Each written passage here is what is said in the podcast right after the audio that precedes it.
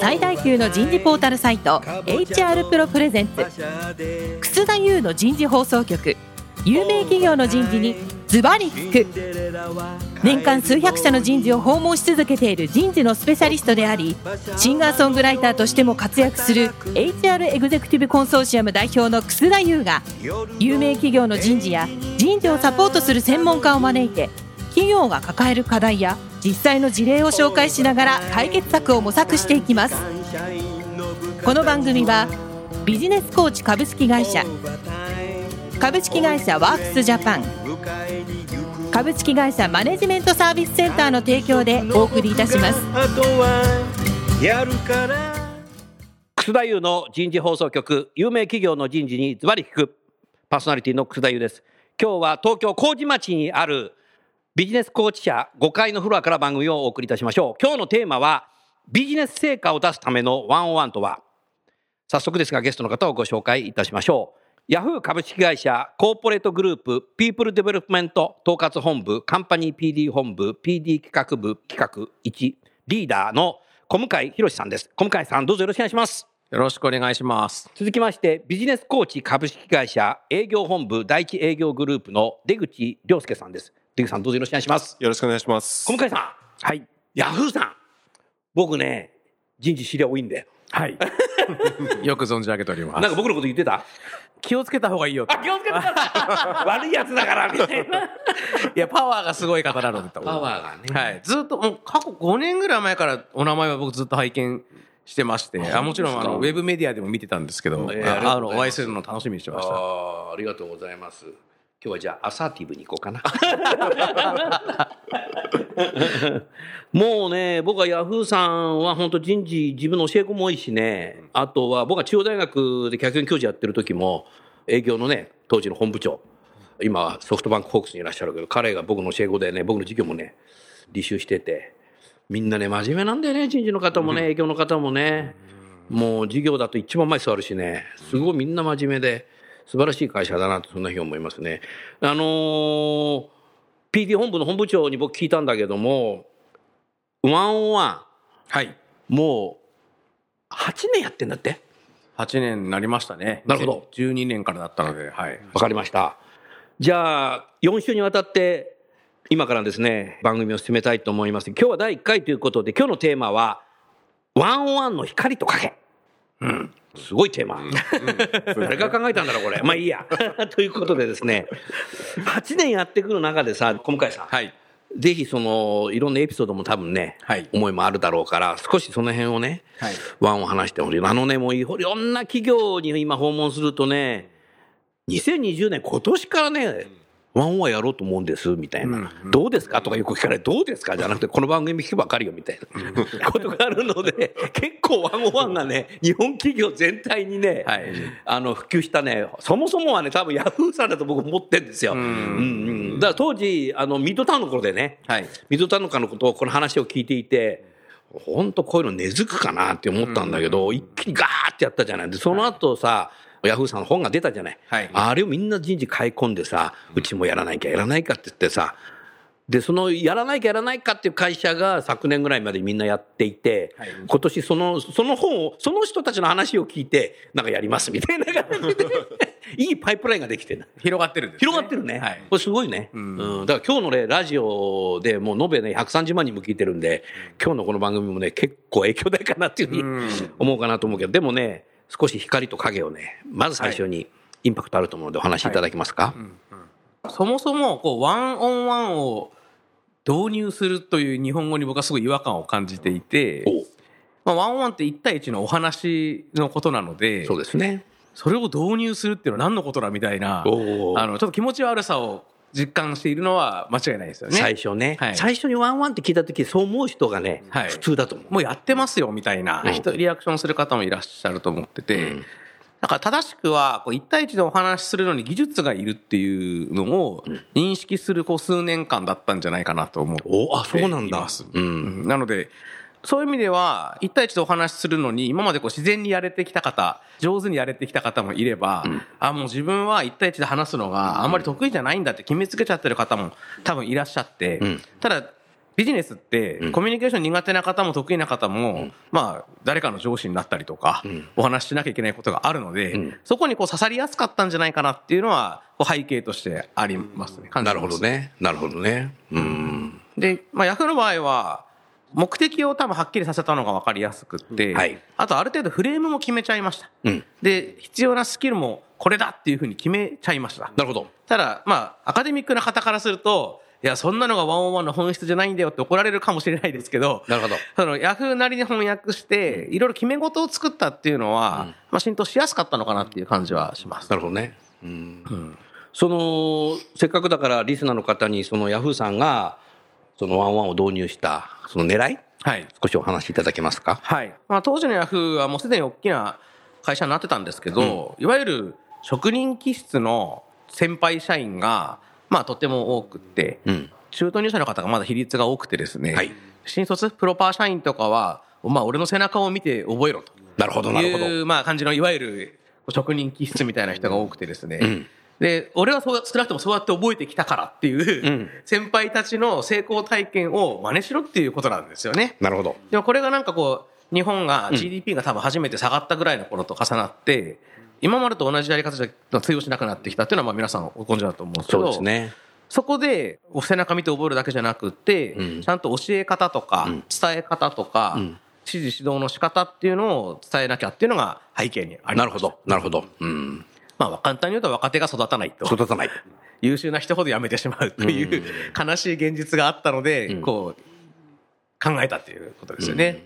そうすると一般的にワンオンワンっていうのは、はい部下のためにマネージャーは時間取りましょうっていう少し教科書的なはい言葉があるから、はいそこをよくうまく狙って、はい。もう俺の経験じゃだけじゃないぞと、部下がどういうことを考えてるのか、マネージャーが逆に学びなさいみたいな、はいそんなとこもあったのかもしれないね。あの、もうベースとしては間違いなあ、く、間違いなかった？それがありますと。まずは話聞いてないのに、指示も指導も伸ばすもないだろうと。うん。ただこれがこの今日のテーマの光と影につながっていくと思んですけど。うん。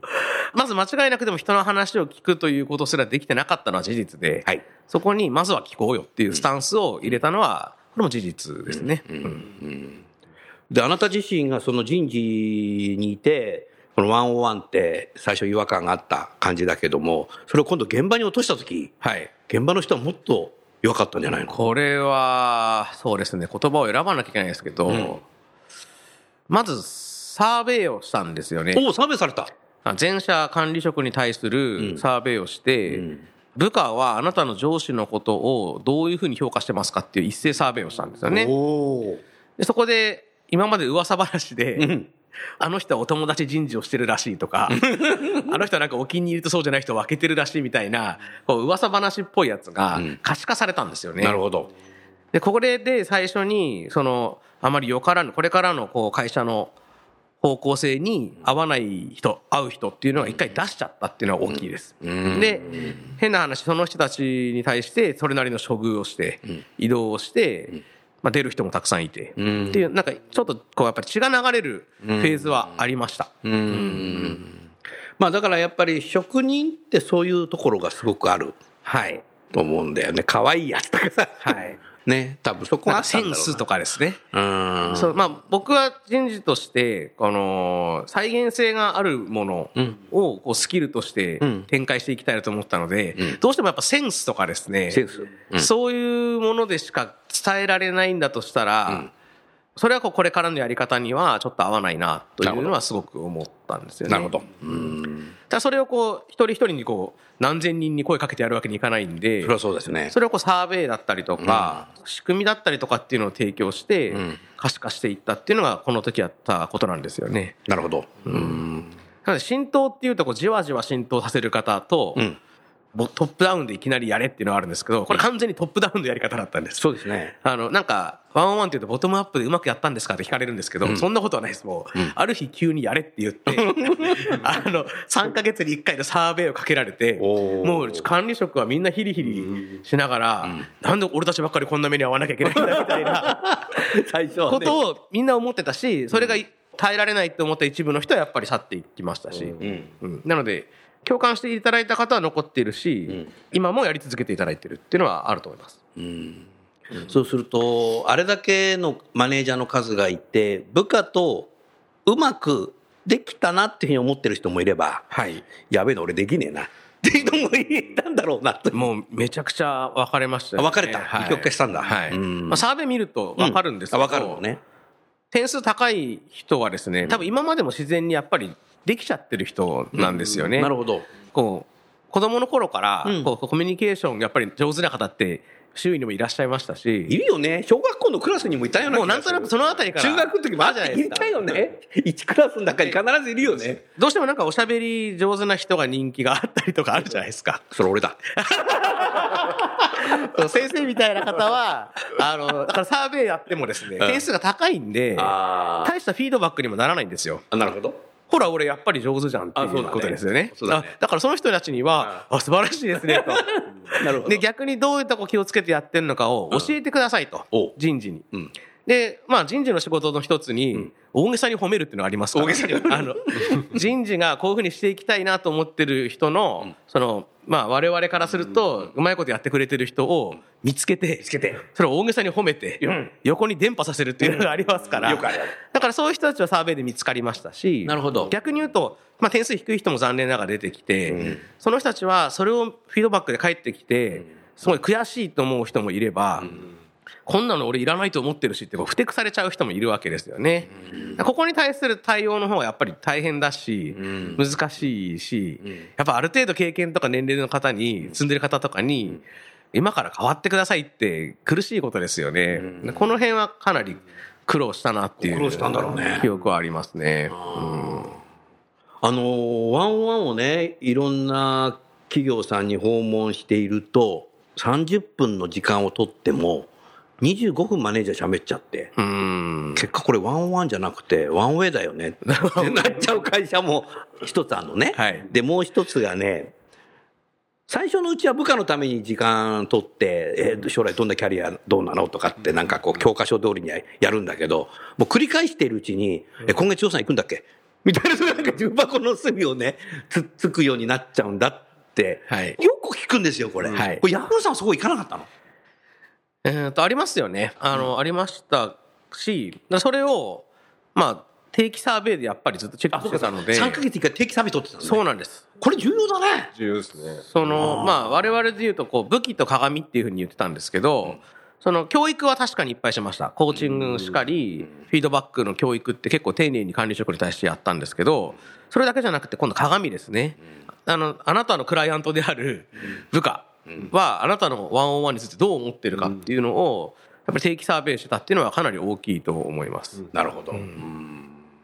やっぱ定点観測やるのって、出口さん重要だね。重要ですね。うん。あのまあ、弊社もいろんな企業さんご支援させていただいてるんですけれども、まあ、基本的に、まあ、いわゆるヤフーさんのように定着している企業さんに関しては、まさにその、まあ、部下のメンバーの意見をしっかりと吸い上げて、まあ、クォーターもしくは半期というところでしっかりと上司へフィードバックしていくっていう仕組みはもうしっかり作られていらっしゃるなという印象はありますよね。考えてみたら人事の定点観測っていうと、そもそも健康診断っていうのはね、はい。多分社員に対して健康診断行ってもらって、フィードバック見てさ、やべえ、見たもたみたいな。今日さ、ここ番組始まる前さ、朝さ、はいはい少しね、あの人事の人なんだけどさ、はいちょっとさ、僕がね、アドバイスしてたんですよ。彼はね、昨日ね、あるステーキ屋さんが食べ放題だって言うんでね、5皿食ってんだよ。ですぐ寝てんだよ。これね、健康診断でね、コレステロール高いと思うから行った方がいいよって、定点観測した方がいいよって、さっき言ったばっかり5皿だよ。多分ね、1キ1キロぐらい1キロいや、1 1200ぐらい食べた。すごい。すごいよね。それですぐ寝てんだよね。よく寝れますね。よく寝れるね。食い倒れなんじゃない？うん、話は少しそれたけど、はいなるほど。そうすると、最初にそのワンワンを導入したときに、何か育成みたいなのもされたんですか？はい。当時確か1000人ぐらい管理職いたと記憶1000人管理職いらっしてますが、うんそこに対して数ヶ月で、もう人事総出で、おもう、やっぱコーチングというもの自体を全く聞いたことないっていう状態だったので、うん。ワンオンワンっていうのはこういうフレームで、うん。で、コーチングっていうのはこういうものだよっていうのを、一気に一方的な知識のインプットっていう意味でやったんですよね、最初。らそれでいきなりやれって言われてもですね、うまく、まあ、できないわけですよ。できないですよね。で、ヤフーで大事にしてるのは、乾きって言葉を結構大事にしてて、乾き。うん。はい。その、乾いてない人にですね、水をあげても、やっぱ、吸収しないと。おなるほど。なので、ワンオンワンで困ってもいないし、やりたい必要性も感じてないっていう人にいくらこう、研修を施してもですね、受けに来てやってるぐらいの感じがこう伝わってくるわけですよね。なるほど。これ多分人事関係者の方皆さん、あの、思うことだと思うんですけど、なので、一回こう、やっぱり現場でこう、やらせて、うまくいかないなっていう経験をした人ほど、研修というものに対して、こう、吸収をしに来るようになりましたし、なるほど。それはだから、まあ狙ってやったのか、結果的にそうなったのかはちょっと曖昧なところありますけど、はい。社員の皆さんがこんなんじゃうまくいかないよっていう時に、研修をこう提供したっていうのは、なるほど刺さったんじゃないかなというふうに思います。でもそのやり方いいね。いいと思います。結構ですね、多いのが、まあ今、小向井さんがおっしゃった、とりあえずまずやってみるっていうところに対して、まずこのやること自体に、まずこのハードルがある方も結構前提としていらっしゃって、で、この方々にまずそのワンオンワンの機会そのものに、まず価値を感じていただく。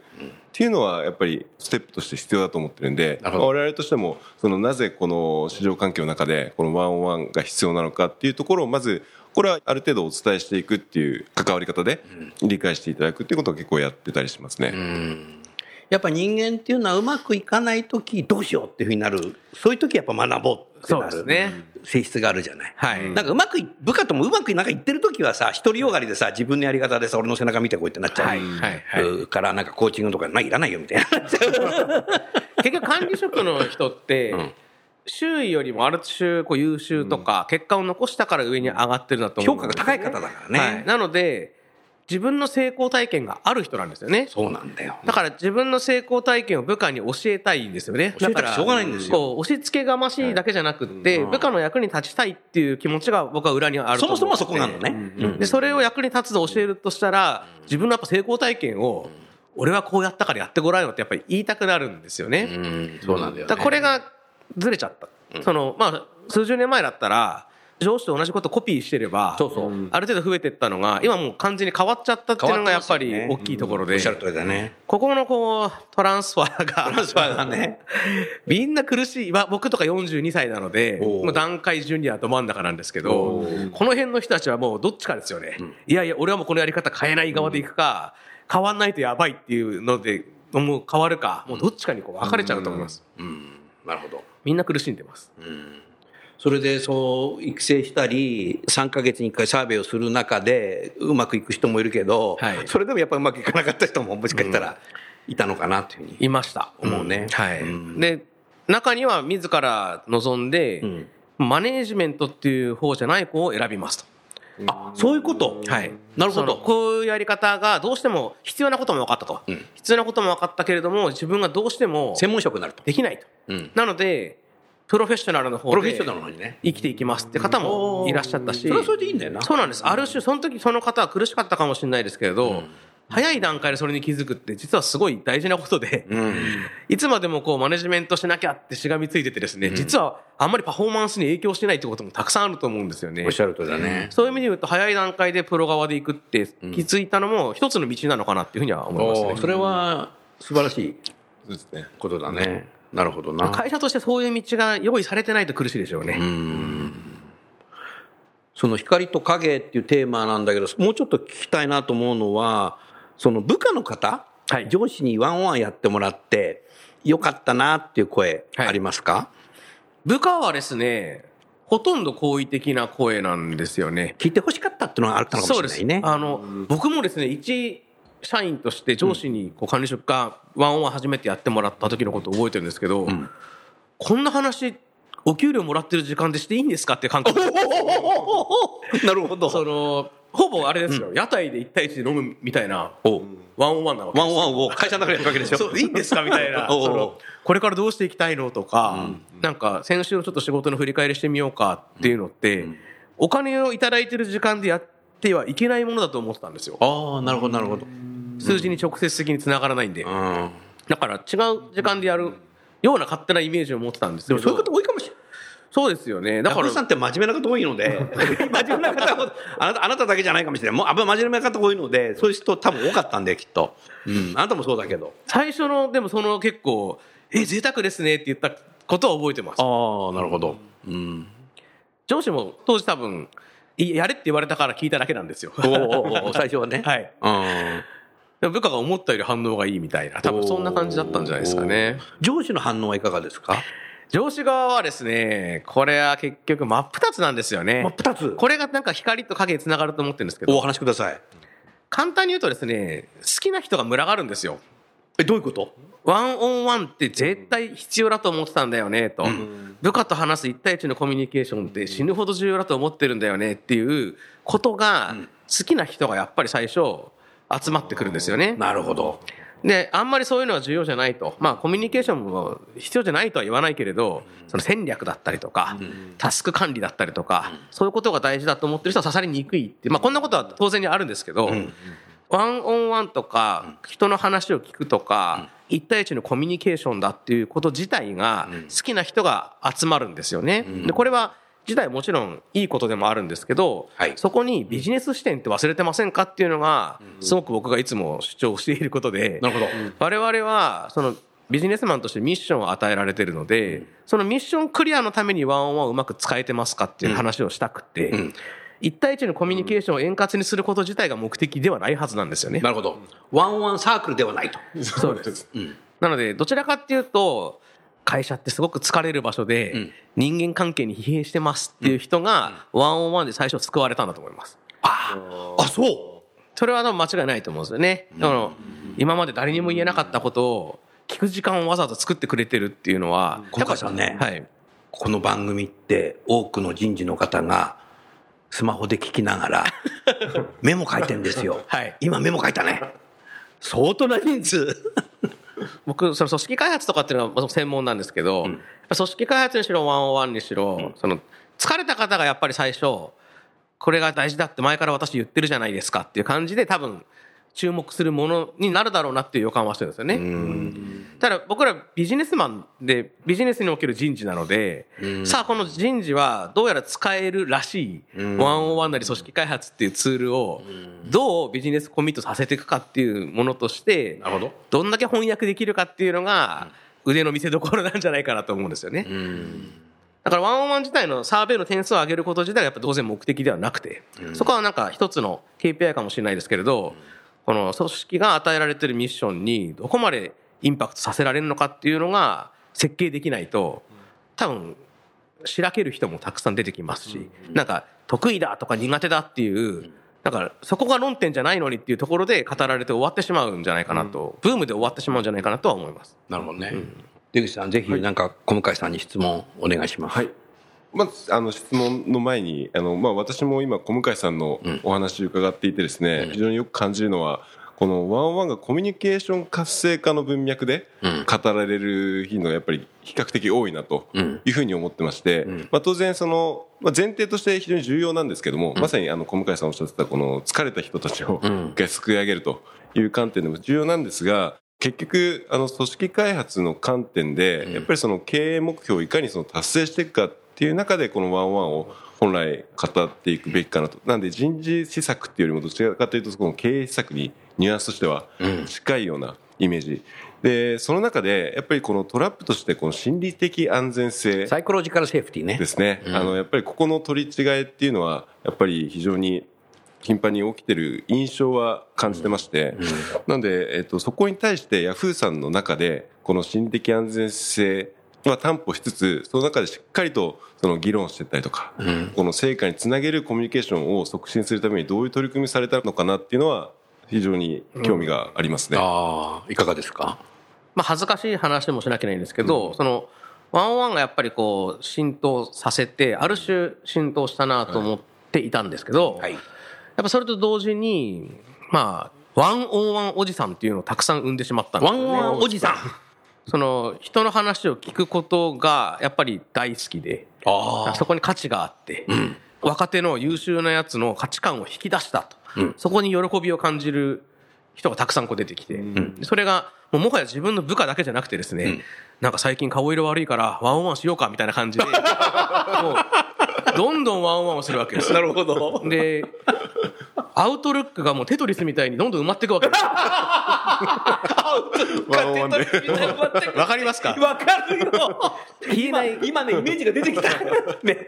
決して消えないテトリスがこう埋まっていくんですけど、あこんなにワンオンワンで埋まっちゃったよっていうのが、ちょっと誇らしい感じになってるんですよね。なるほど。で、まあこれがさっき言ってたそのワンオンワンがよろしくない方で蔓延してったなっていう、でもそれを生んでしまったのも自分だったなっていうのも責任は感じてます。で、その時に、まあおっしゃっていただいた、まあそこからいろいろ調べたんですけど、ゆえに組織開発っていう文脈に僕はなっていくんですけど、はい。まあ、組織開発ってたくさんいろんな捉え方あるので、まあ一捉え方だなと思っていただきたいんですが、やっぱりビジネスの世界においては、ゴールをどのぐらいの期間にどこまで達成するかっていうのがやっぱりないと、その中の関係性だったりとか、その中の役割分担っていうのが、こう、話ができないんですよね。で、心理的安定性の裏側にあるのは、やっぱりビジネスって苦しいものだと思うんですよね。その、苦しいものだし面白いのが、制限時間があるわけですよね。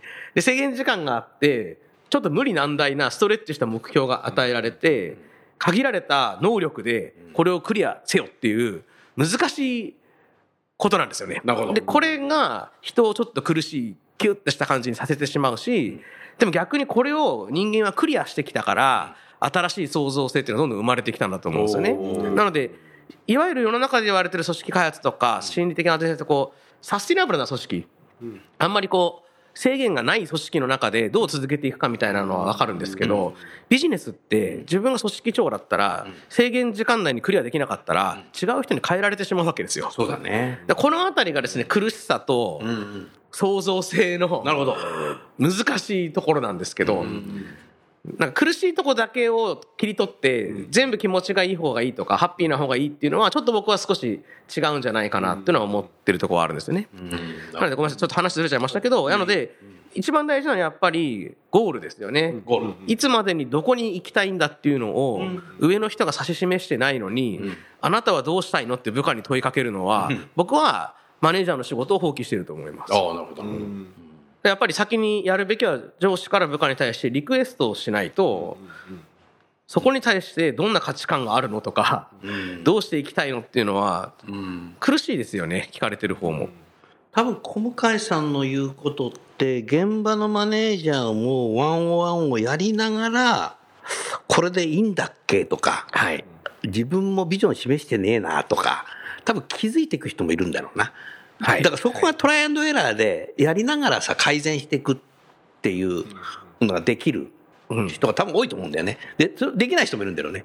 だからそこにやっぱ気づくまでには時間かかるなこれ。時間かかりますよね。第1回目のさワンオンワンセッションでさそこ気づいてる人あんまりいない仮によく言うのはですね、マネージャーたちは、だったら最初に言ってくださいよって言うわけですよ。あ、そういうことか。あああああだから言わなくていいのかもしれない。最初に正しいのは、このゴール示してうん、話を聞いて、ほにゃららだ、ほにゃららだって、ちゃんと言ってからくれればやったのにって言うんですけどうん、そんなもんじゃないと思そうんんなことですよね。ない。うんだだからね、鶏と卵なんだけど、さっきもそうなんだけどさ、やってみるとさ、後から気がついてもらうとか、後から教えるとかってやった方がいいと思うなまあ、。人事としてはなんかその、少しこう人が気づいて学んでっていうのを、ストーリーを描いた上で適したものをこう提供していくとかが大事な設計になってくんじゃないかなと思うんですよね。で、ヤフーもその、まあさっきこう、ワンワンおじさんとかで揶揄してちょっと言っちゃいましたけど、先にそのフェーズ、人の話を聞くフェーズっていうのを作った後に、ゴールにコミットしようよみたいなのは、っていう順番は間違ってなかったんじゃないかなと。お僕もそう思うな。少なくともその逆、うん先にコミット型で、その後話聞くよって言っても、だからもう話聞いてもらえない人ってなっちゃってるじゃないああ、そっち行っちゃうからそうだね。なので、トライアンドエラーっておっしゃいましたけど、やっぱりこう、振り子のように必ず続いていくので、人事施策で100点の人事施策は僕ないと思ってないないるんですよね。ないない。なので、これをや導入するってことは、こういううまくいかない側面も生んでしまうっていうのを、初めからどのぐらい予見できるかっていうのはすごい大事だと思うんですよね。おっしゃる通りだね。ああ、面白いね。いろいろ、8年もやってるとこう反省点が多々 あるんですけど。なるほどね。そろそろね、もう30分で終わりちゃうんですけども、はい来週はね、はい。ワンオンワンのその役割の変化うん。について、もう今日ちょっと少し話したところも入ってるのかもしれないけど、そこについてお時間を取っていただいてお話を聞きたいなと思いますので、はい。どうぞよろしくお願いします。よろしくお願いします。じゃあ最後にゲストの方をご紹介して番組を終わりましょう。えー、ヤフーの小向井さん、ビジネスコーチの出口さん、どうもありがとうございました。ありがとうございました。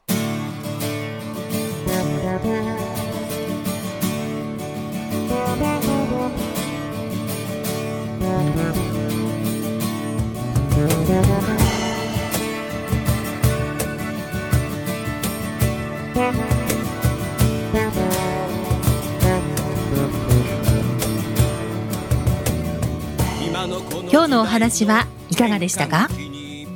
楠田優の「 The Times Will Change 時代は変えられる」とともにエンディングといたします。この番組は日本最大級の人事ポータルサイト HR プロのウェブサイトからもお聞きいただくことができます。HR プロでは人事領域で役立つさまざまな情報を提供しています。ご興味がある方はぜひウェブサイトをご覧ください。この番組は人と組織の生産性を高めるビジネスコーチ株式会社。企業の人材採用支援キャリア支援を通じて人と企業の持続的な成長と価値創造に貢献する株式会社ワークスジャパン。企業の人材戦略人材育成のプロフェッショナルカンパニー。株式会社マネジメントサービスセンターの提供でお送りいたしました。それでは来週もお楽しみにみんなで変えようできない理由を述べている場合ではない